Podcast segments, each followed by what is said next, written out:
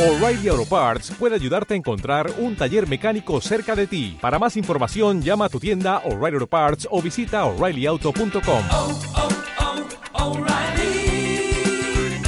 oh, Parts. ¿Qué pasa, patateros míos? Hoy os voy a hablar de las máquinas de estados. El podcast no está abandonado, simplemente, bueno, pues mi idea de hacer este podcast era contaros cosas que sé de memoria, que me sé porque las, las uso, porque las he estudiado, y eh, investigar más cosas, profundizar más cosas, sobre todo el funcionamiento de, de Windows, como una manera de mm, forzarme a aprender más cosas. Quien dice Windows, dice Linux, dice macOS, ¿vale? Profundizar dentro de las tripas de, de, los sistemas operativos. Pero, por desgracia o por suerte, otros proyectos han atraído mi atención. Mm, Ya os lo estáis imaginando los que escuchéis otros, mis otros podcasts, el escáner, el famoso escáner. De hecho, bueno, pues estoy escaneando un montón de libros antiguos de de Julio Verne. De hecho, estoy escaneando absolutamente todos los libros de Julio Verne que tengo, que no son pocos, ¿vale? Y bueno, pues cuando acabe ese proyecto, mm, no muy pronto, pues eh, me imagino que retomaré este o retomaré este eh, poco a poco, ¿vale? O sea, retomaré este, hablaré aquí con más frecuencia. Bueno, las máquinas de estados. Las máquinas de estado, que es una técnica de software para mm, hacer una cosa que ahora os explicaré, nació eh, gracias a la carrera espacial, al proyecto espacial, al proyecto Apolo. Eh, no sé si las naves anteriores, Mercury y demás, llevaban este tipo de ordenadores, pero creo que no. ¿vale? Y lo inventó una mujer. ¿Os acordáis haber visto la foto de la chica? No recuerdo el nombre y no lo voy a mirar. La chica esta que sale con un manual que es casi tan alto como ella y que, bueno, hace, hace relativamente poco la premiaron por ser la mujer, bueno, la chica que hizo el programa del Apolo, ¿vale? Que, que fue la jefa o que estuvo más implicada en el proyecto Apolo, en el software del proyecto Apolo, pues esa chica inventó la, la máquina de estados. Antiguamente, la máquina de estados es una cosa para hacer en comillas, tiempo real, comillas, tiempo real, eh, varias tareas a la vez. En la época en la que se inventó, pues el tema del multiprocesador, threads, concurrencia, todo ese tipo de cosas no existía. Existiría, me imagino que existirían los estudios eh, científicos en los papers de, de la gente que pensaba cosas del desarrollo y demás. Pero como implementación real, lo más cercano que existía a aquello, a eso, era los los mainframes, los ordenadores que trabajaban de tiempo compartido, lo que se llamaba de tiempo compartido. Entonces tú tenías un terminal, ¿vale? Tú ibas escribiendo en ese terminal, lo que escribías, tú lo veías en tu consola de comandos, en tu, en tu pantalla, pero eso lo hacía el terminal, ¿vale? Tú presionabas la tecla, se generaba una señal eléctrica que se imprimía en la posición del cursor. Y luego cuando tú ya habías tecleado todo lo que tenías que teclear, mandabas el trabajo al servidor. ¿Y qué es lo que ocurría? Pues el servidor lo que hacía era tenía una lista de trabajos, un microprocesador y una lista de trabajos, ¿vale? Y cogía y decía, el trabajo número uno, ¿vale? 200 instrucciones. Ejecutaba 200 instrucciones, había un controlador, ¿vale? De, por hardware que ejecutaba 200 instrucciones o X milisegundos o X segundos, ¿vale? Y cortaba y decía siguiente. Se guardaba el estado del procesador, el estado de, de la memoria, se guardaba en, en, otro bloque de memoria o no, lo que se hacía, lo que se haría no lo sé, ¿vale? Esto no lo, no lo tengo claro, no lo he mirado. Pero lo que se haría sería cada usuario tendría su bloque de memoria dentro del bloque total de memoria del ordenador con un huequecito para guardar el estado del procesador. Se guardaba el estado del procesador, el task manager, el administrador de jobs, de trabajos, eh, cogía el siguiente trabajo de la lista, le daba, recuperaba los registros del procesador, ejecutaba el tiempo o las instrucciones que le pertinentes, terminaba, sacaba, guardaba en el área de memoria del usuario el, el resultado, lo que iba, lo que iba ocurriendo, lo que iba pasando, y llamaba al siguiente, al siguiente, al siguiente, al siguiente, hasta que volvía al primero y volvía a repetir, a repetir, repetir. Cuando un trabajo de estos eh, terminaba, se le devolvía el resultado al terminal mmm, que lo había pedido, ¿vale? O generaba unas tarjetas perforadas, o generaba lo que fuera, ¿vale? Y ese trabajo se removía, se eliminaba de la lista. Pues así funcionaba la informática en aquella época Entonces, ¿qué es lo que ocurría cuando, por ejemplo, que había problemas para calcular la trayectoria? Vale, pues sí, había allí en la NASA, tenían unos mainframes del copón, del copón para la época, ¿vale? Y llegaban allí los de IBM y tenían que ponerse a discutir cómo vacían el programa, cómo meter el programa en el IBM, luego el IBM empezaba a hacer las tareas, luego devolvió unas tarjetas perforadas que había que retraducirlas a texto. Caos, ¿vale? En, cuando terminaban de hacer todo eso, por la nave se había estampado contra la Luna, contra la Tierra o mm, estaba en el quinto infierno, ¿vale? Entonces, ¿cómo podíamos hacer, cómo se podía implementar en un solo procesador eh, un programa que ejecutara muchas tareas a la vez? Pero claro, volvemos al tema. Nosotros ahora, en nuestro, nuestro Windows, nuestra multitarea real, ¿vale? Hay diferentes cores que están ejecutando tareas realmente a la vez, ¿vale? Y en los mm, ordenadores grandes, las arquitecturas NUMA, por ejemplo, pues efectivamente ejecutan no solo tareas y programas completamente independientes, sino total y absoluta y completamente independientes, ¿vale? En una misma placa. Digamos que es como si fueran dos ordenadores unidos. Y esto lo he contado en algún momento anterior, cuando uno de los procesos necesita algo de otro proceso, pues hay un método de comunicación entre los diferentes nodos, ¿vale? Los diferentes nodos NUMA y le pide la información.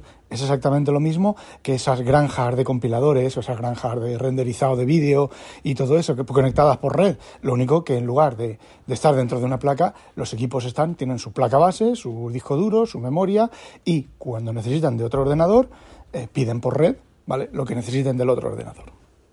Bueno, pues dado que un ordenador es mucho más rápido que la percepción y que la mente humana, ¿vale? Pues podemos con un solo microprocesador, un solo core, un solo una CPU, simular que se están ejecutando tareas simultáneas. ¿Cuál es el problema? El problema, eh, aquí yo no estoy, no estoy hablando de un sistema operativo que se encarga, realmente el sistema, pero un sistema operativo con un chip de un solo core está haciendo esto. Bueno, antes os explico la multitarea por interrupción, ¿vale? Eh, la multitarea por interrupción funciona de la siguiente manera. El microprocesador tiene unas patas especiales que se llaman interrupciones, ¿vale? Y esas interrupciones, por lo menos en los x86, en otros micros van de otra manera, eh, tienen una serie de prioridades. Es decir, hay una interrupción, todos los microprocesadores tienen una interrupción que se llama NMI, Non-Maskable Interruption. Quiere decirse que esa interrupción, si se dispara, el microprocesador pierde el culo por atenderla. Y luego hay distintas interrupciones diferentes. Eh, hay procesadores que tienen dos, que solo tienen una. Hay procesadores que tienen 16, hay procesadores que tienen 256, hay procesadores como los x86 modernos que puedes em, montar en cascada, es decir, tú disparas la interrupción, vamos a suponer 16, y luego dentro de la, instrucción de la interrupción 16 puedes mirar cuál de las 16 subinterrupciones se ha disparado, por ejemplo, ¿vale? Así es como se solucionó el problema con las famosas interrupciones, ¿os acordáis? Bueno, los que tengáis edad, ¿os acordáis cuando se instalaba en, en, en, en MS2 y en Windows que había que ir a la placa, la Zoom Blaster y poner la interrupción, el IO y el no sé qué, ¿vale? Pues eh, con el tiempo, ¿vale? A partir del 486 creo que fue, o del Pentium, eh, Microsoft solucionó el tema, digo Microsoft, Intel solucionó el tema con las interrupciones en cascada, ¿vale? Y ahora creo que puede tener, un Intel puede tener 65.536 interrupciones, suficiente para atender cualquier cosa. Entonces, cuando tú programas las instrucciones, tú, el código de carga del microprocesador, estamos hablando de hardware, ¿vale? De hierro. El código de carga del microprocesador, tú ahí le dices, bueno, la NMI no puedes, NMI se llama non-mascable, no la puedes enmascarar, es decir, no puedes evitar que no se dispare. ¿Qué conectas ahí? Por ejemplo, lo habitual es el power off. Quiere decir que cuando la fuente de alimentación dice, ¡ay! Me han quitado la potencia, disparas esa interrupción, ¿vale? Está conectado con un, con un cable y una electrónica, disparas esa interrupción, se dispara la NMI en el procesador y ¿qué hace el procesador? Guarda el estado, ¿vale? Ver, dependiendo de lo que esté haciendo, esto tiene que ver con las máquinas de estado, ¿vale? Lo, puede que lo veamos más, adelante. ¿Qué es lo que ocurre? Se dispara la NMI, eh, se ejecuta un bloque de código que tú has instalado en la NMI y dice, uy, NMI es la NMI, tú sabes, por hardware, porque lo has diseñado tú, la electrónica, está conectada al power off de la fuente de alimentación. Quiere decirse que tienes que activar un flag donde sea para decirle a los de estados de la máquina de estado que guarden los datos, ¿vale? O tú simplemente en la propia NMI, dependiendo del programa, dependiendo de cómo lo hayas organizado, pues tú coges y guardas los datos. ¿Dónde? En memoria no volátil, en una flash, en una, bueno, en una EPROM, ¿vale? Una flash es una EPROM. Eh, simplemente si es memoria con batería, pues simplemente activas el flag de que se ha ido la luz y la máquina de estado, el estado en el que esté la máquina de estado, ya hablaremos sobre los estados de cada máquina de estados o de la máquina de estados, pues dice, hey, eh, power off, ¿vale? Y entonces pues se para. En lugar de a lo mejor tendría que seguir ejecutando cosas, se para. Se para en un sitio seguro para que cuando se vuelva a encender el microprocesador, la máquina de estados sepa dónde está, es una de las cosas de las máquinas de estados, sepa dónde está y pueda continuar con el código. Y luego las demás interrupciones se pueden enmascarar, ¿vale? Es decir, se pueden decir, por ejemplo, tú pones eh, la máscara a nivel 3, ¿vale? Y las interrupciones de la NMI, la interrupción, las interrupciones de nivel 1, las interrupciones de nivel 2, eh, las interrupciones de nivel 3 ya no sé si entran o no, se disparan, pero las que estén por debajo de nivel 3 ya no se disparan, ¿vale? Así puedes jugar con esto de, hacer un, diferentes programas que hagan la misma cosa, puedes jugar con eso, puedes programar un timer, estamos hablando de un timer de hardware, de silicio, ¿vale? Que está dentro del microprocesador, que te dispare una interrupción cada cierto tiempo. ¿Vale? ¿Qué es lo que ocurre? Esa interrupción es lo mismo. A ver, las interrupciones son un bloque de código que tú cuando arranca el microprocesador o en algún momento dado te puede interesar cambiar el, la funcionalidad de una interrupción, ¿vale? Pues le dices, esta interrupción está asociada a este bloque de código, a de esta dirección de memoria a esta dirección de memoria. El microprocesador tiene los registros para guardar esas cosas. A veces tienen que ser mm, direcciones de memoria en un rango específico, direcciones de memoria eh, eh, con una dirección base específica. Eh, bueno, todo eso se organiza mediante los chip selects y mediante es complicado, pero tampoco es una cosa del otro mundo súper compleja. Bueno, pues te programas un timer que te dispare una interrupción de las de software, ¿vale? No de las de hardware, porque hay interrupciones de software y de hardware. Esto es ortogonal al tema de las eh, de los niveles, de las prioridades de las interrupciones y de la NMI, ¿vale? Tú puedes conectar una interrupción por, dependiendo del microprocesador. Hay microprocesadores que lo soportan y hay otros que no, ¿vale? Tú puedes programar, decirle, la interrupción 4 es una interrupción por software conectada a este timer. Entonces, cuando tú, un procesador, un, microprocesador que solo tiene un solo core, quieres que haga varias cosas periódicas, es una máquina de estados, ¿vale? Puedes programarle las interrupciones mediante timers y cada cierto tiempo se dispara esa interrupción, en el timer dispara esa interrupción, ¿vale? El timer es muy sencillo, es un contador. Le dices, em, lo tienes que calcular, ¿vale? Esto se calcula con la velocidad de reloj del, microprocesador, guardas un registro y dices, quiero que cuando el contador llegue a cero, eh, se dispare esta interrupción. Y tú dices, pues vamos a ver, la velocidad son tantos kilohercios o megahercios, como quiero cada segundo, son mil milisegundos, dividido entre tal. Bueno, pues el contador lo cargo cada vez que se dispare la interrupción eh, cada vez que se dispare el timer lo cargo con 6.218. Y eso quiere decir que cada, cuando llegue a 0 6.118 se me dispara esa interrupción, ¿vale? Luego, mm, dependiendo de los timers, hay timers que se tienen que recargar, hay otros timers que se recargan solo, ya depende del procesador, de la configuración, y los procesadores suelen tener los timers o diferentes timers de diferentes modos, o mm, los puedes programar para que se comporte de una manera o de otra.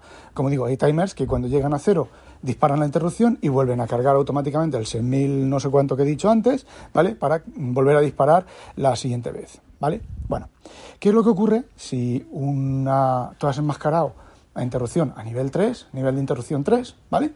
Y se te dispara un timer de interrupción 5, pues que no se dispara. Y te lo pierdes. ¿Qué ocurre si tú estás atendiendo una interrupción de nivel 4 y se dispara una interrupción de nivel 5? que te la pierdes, ¿vale? Porque estás dentro de una interrupción. Sí que hay interrupciones y sí que hay opciones en los microprocesadores para que cuando dejes de atender la interrupción de nivel superior, se te activen las interrupciones de nivel de los niveles inferiores, ¿vale? Eso ya depende de cómo te organices el código. Esto es un cacao mental, ¿vale? Yo he programado así, he programado así porque tienes que programar así, ¿vale? Hay eventos que tienes que reaccionar, no puedes estar consultando eh, continuamente, por ejemplo, el power off. El power off va a la NMI, casi en todos los microprocesadores, a lo mejor a la NMI también van otro tipo de, de, de opciones, ¿vale? Pero normalmente el power off va a la NMI. Y todos los micros tienen NMI. eh, cuando entras en la NMI, por ejemplo, imaginaos, tú tienes una FPGA, aquí ya entran en juego las FPGAs y demás. Resulta que eh, tienes un sistema muy complicado y en la NMI tienes que conectar pues eh, más cosas. Por ejemplo, yo qué sé, mm, un interruptor de un pulsador de, yo qué sé, una alarma, ¿vale? Una alarma de algo, ¿vale? De que se ha abierto, se ha abierto la caja de la CPU. es que no hace falta eh, pensar en cosas esotéricas, se ha abierto la caja de la CPU. Entonces, como tú tienes una FPGA y has conectado el power off y la apertura de caja a la NMI porque no quieres que se te pierda ninguna apertura de caja porque es un sistema crítico, ¿vale? ¿Qué es lo que ocurre? La FPGA graba un valor en una dirección de memoria te dispara la NMI, entonces tú dentro del código de la NMI miras qué valor hay en esa posición de memoria y dices, ah, es un power off. Accionas como power off o, ah, es una apertura de caja. Reaccionas como apertura de caja, ¿vale? Y así puedes encadenar montones de cosas. De hecho, el paso entre anillos, entre anillos del kernel de Windows funciona así hay una interrupción, eh, una instrucción no válida, ¿vale? Cuando el sistema operativo, cuando el cliente necesita que el núcleo del sistema operativo realice una acción, coloca un valor, un número, en una posición de memoria y luego ejecuta la instrucción no válida RPL. La instrucción no válida RPL en el anillo 3 dispara una interrupción de instrucción no válida del anillo 0 y el anillo 0 va y mira en esa dirección de memoria y dice, ah, ese es un valor conocido. Lo que quiere es que eh, vacíe el buffer de, disco, ¿vale? De este handle, ¿vale? Pues, ¿qué es lo que ocurre? El kernel vacía el buffer, eh, guarda el buffer de disco en el disco, retorna y ya está. Pero ¿qué es lo que ocurre cuando eh, hay basura? Pues que el sistema tiene que reaccionar, ¿vale? Normalmente termina siendo una pantalla azul. Bueno, pues las máquinas de estado, programar cosas que funcionen a la vez se puede hacer por interrupciones. De hecho, pues se hace por interrupciones. Yo he hecho hardware que va con una máquina de estados y por interrupciones. Interrupciones, ¿qué es lo que se hace? Las cosas que tengan mayor prioridad, ¿vale? O que no puedan esperar, por ejemplo, 50, 100, 250, 500 milisegundos, que es el tiempo que tú has asignado a la máquina de estados para que ejecute eh, un estado, ¿vale? Entonces, yo qué sé, como os he comentado, apertura de puertas, eh, power off, yo qué sé, hay muchas, muchas, muchas maneras de muchas cosas para conectar en, las interrupciones. De hecho, normalmente este tipo de programación se usa efectivamente en hardware. Tú tienes un micro, un frigorífico de estos mega ultra modernos, ¿vale? Y abres la puerta del frigorífico y seguro que la apertura del frigorífico está asociada a una interrupción de la placa controladora. ¿Para qué? Para encenderte la luz, ¿vale? Eh, es mucho más fácil conectar el micro de la apertura de la nevera con el micro de la luz, habéis visto que muchas neveras cuando la abres tienen un micro a un lado, tiene un micro que si lo pulsas se apaga la luz, ¿vale? Ese es el sistema tradicional, pero las, neveras modernas pues pueden tener eso y pueden no tenerlo, ¿vale? Ir controlado por un, por un microprocesador. De tal manera, si se va la luz, ahora la puerta con microprocesador o con interruptor, la luz no se enciende, ¿vale? Entonces, bueno, pues ese tipo de cosas. Y bueno, como esto se ha alargado, vamos a parar aquí y en el próximo audio os voy a contar las máquinas de estados, cómo se hace y cómo funcionan las máquinas de estados. Os lo voy a contar desde el lenguaje de programación C++, ¿vale? Pero esto funciona en cualquier otro lenguaje, eh, dependiendo ya del lenguaje que tenga ciertas características, va a ser, van a ser más rápidas, van a ser más lentas y van a requerir más esfuerzo o menos esfuerzo. Vale, no olvidéis sospechosos, no olvidéis sospechosos habitualizaros. Adiós.